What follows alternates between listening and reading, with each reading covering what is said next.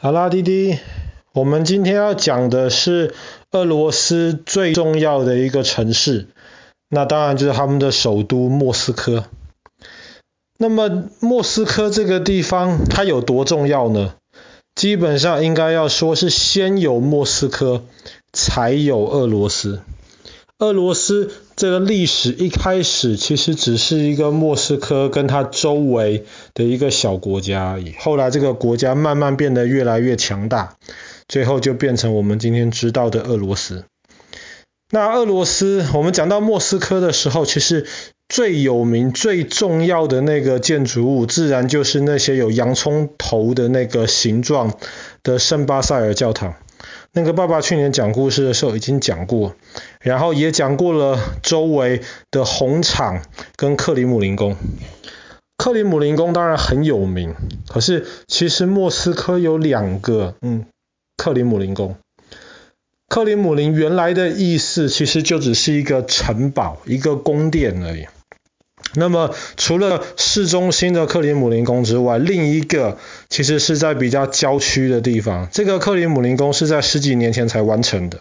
但是它建筑的风格是完完全全那种传统俄罗斯的那种形式的设计。然后里面其实现在比较是那种俄罗斯平常的老百姓会去的这种市场、市集这样子的地方。那爸爸今天讲故事的重点，其实不在于这些莫斯科的这些旅游景点。爸爸今天想讲的是莫斯科的地铁。讲到莫斯科的地铁，它被称为是全世界最漂亮的地铁。那么大多数情况，其实地铁也好，捷运也好。对于大多数的人而言，其实是一个很无聊，只是每天出门的时候常常必须要使用的东西而已。比方说，像伦敦地铁已经超过一百五十年了，伦敦地铁其实里面又脏又老，纽约地铁也差不多。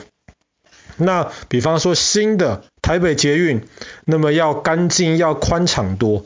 可是你说台北捷运的设计有多漂亮？那可能除了几个特别的站之外，其他大概也说不上有什么特色。可是莫斯科的地铁，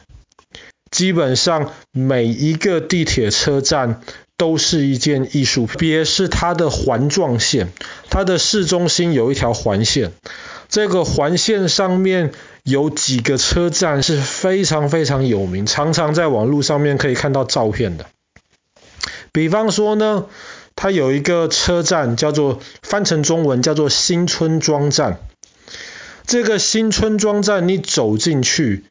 哦，不用，你还不用走进去。你在外面看，你会以为你来到的是，比方说像巴黎歌剧院这样子的地方。它外面就是那种非常非常宏伟漂亮的这种设计。你真的走到里面去的时候，你会以为你是在教堂，因为到处你可以看得到彩绘玻璃。一个地铁车站里面有彩绘玻璃。那么最有名、被认为最漂亮的一个车站是环形线上面的共青团站。共青团站长什么样子呢？当你走到地铁的大厅的时候，你会看到你的头顶上面是那种水晶吊灯。当你看到你周围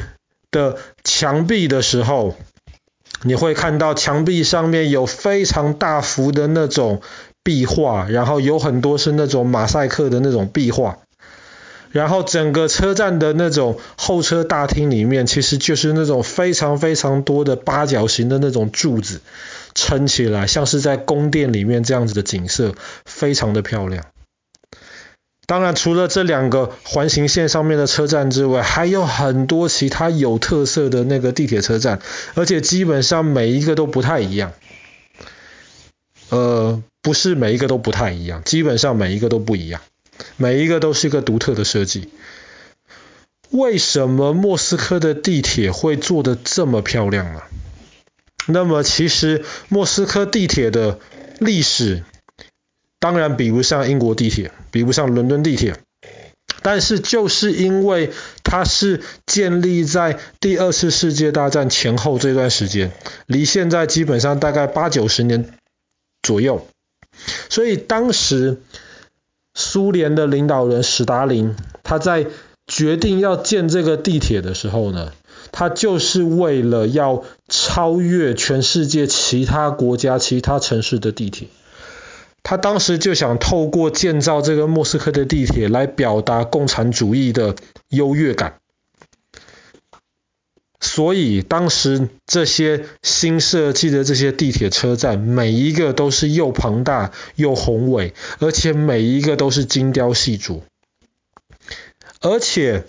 共产主义基本上是不相信有宗教信仰的，不相信有神的。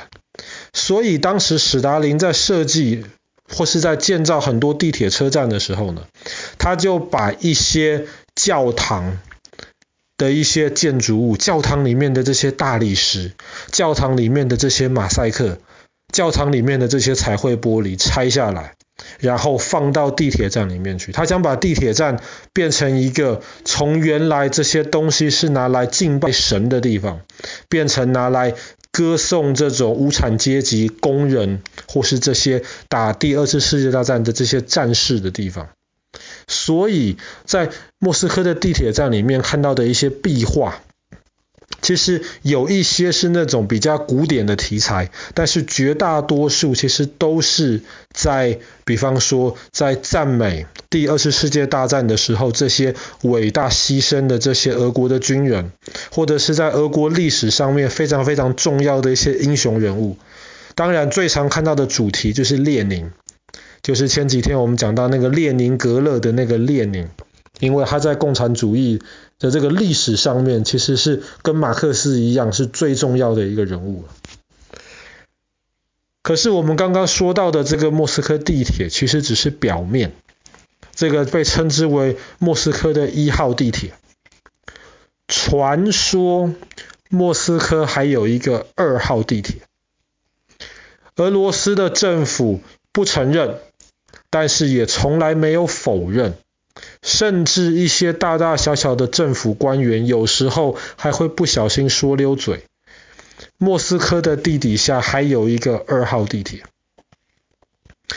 一号地铁最深的站就是一般老百姓会使用的一号地铁，最深的站大概在地底下八十几公尺。很多人认为二号地铁在地底下可能两百公尺的地方。非常非常深，而且这个二号地铁线呢，当然没有像一号地铁的线路这么多，但是它基本上是，比方说连接一些很重要的地方，比方说连接克里姆林宫到机场，或者是到一些军事的基地里面。那么为什么会有这个二号地铁线呢？很多人就是相信，当时史达林在建一号地铁线的时候呢。他为了怕，比方说战争，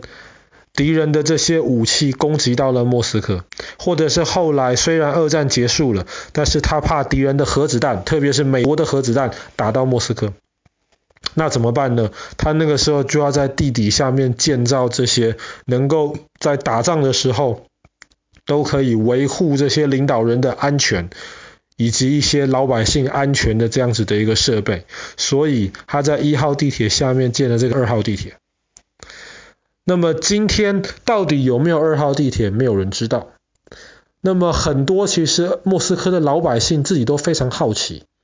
他们都相信在一号地铁有一些不用的，似乎是废弃的车站或者是一些支线，这一些就是通到二号地铁的入口。那么，甚至莫斯科自己有一个那种探险队，他们宣称自己找到了一个二号地铁的一个入口，但是这个其实都没有被真正的证明出来。那么，这个二号地铁呢，既然在地底下这么深的地方，听说里面除了有那种像地铁线的这个通道之外，里面还有，比方说可以容纳一万五千个人的这种大礼堂，地底下还有餐厅，那么地底下当然还有很多睡觉休息的地方，还有娱乐的地方，有电影院，甚至还有游泳池。那是不是真的？爸爸也不知道。反正在网络上去维基百科上面查一查看，很多人都在这么说，很多人都相信这一个。那其实如果真的莫斯科一号地铁下面还有这个神秘的二号地铁的话，其实也不是一件什么很奇怪的事情，因为其实看俄国的历史，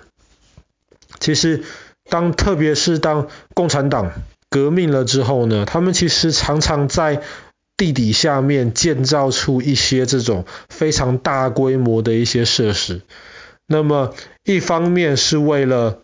军用，就能够让那个呃，让这个政府能够正常的运作。那么这除了俄国之外，其实在全世界很多其他国家也都相信这些这种为了防止核子战争爆发的时候需要的这些紧急避难的这些地方。那么二方面，其实俄国人他们在地底下挖这种很深很深的这种洞，其实非常有经验。他们历史上面其实做了非常多的这种大的这种工程，那么我们接下来的故事很可能会讲到。我们今天这个就先讲在这边，卖一个关子。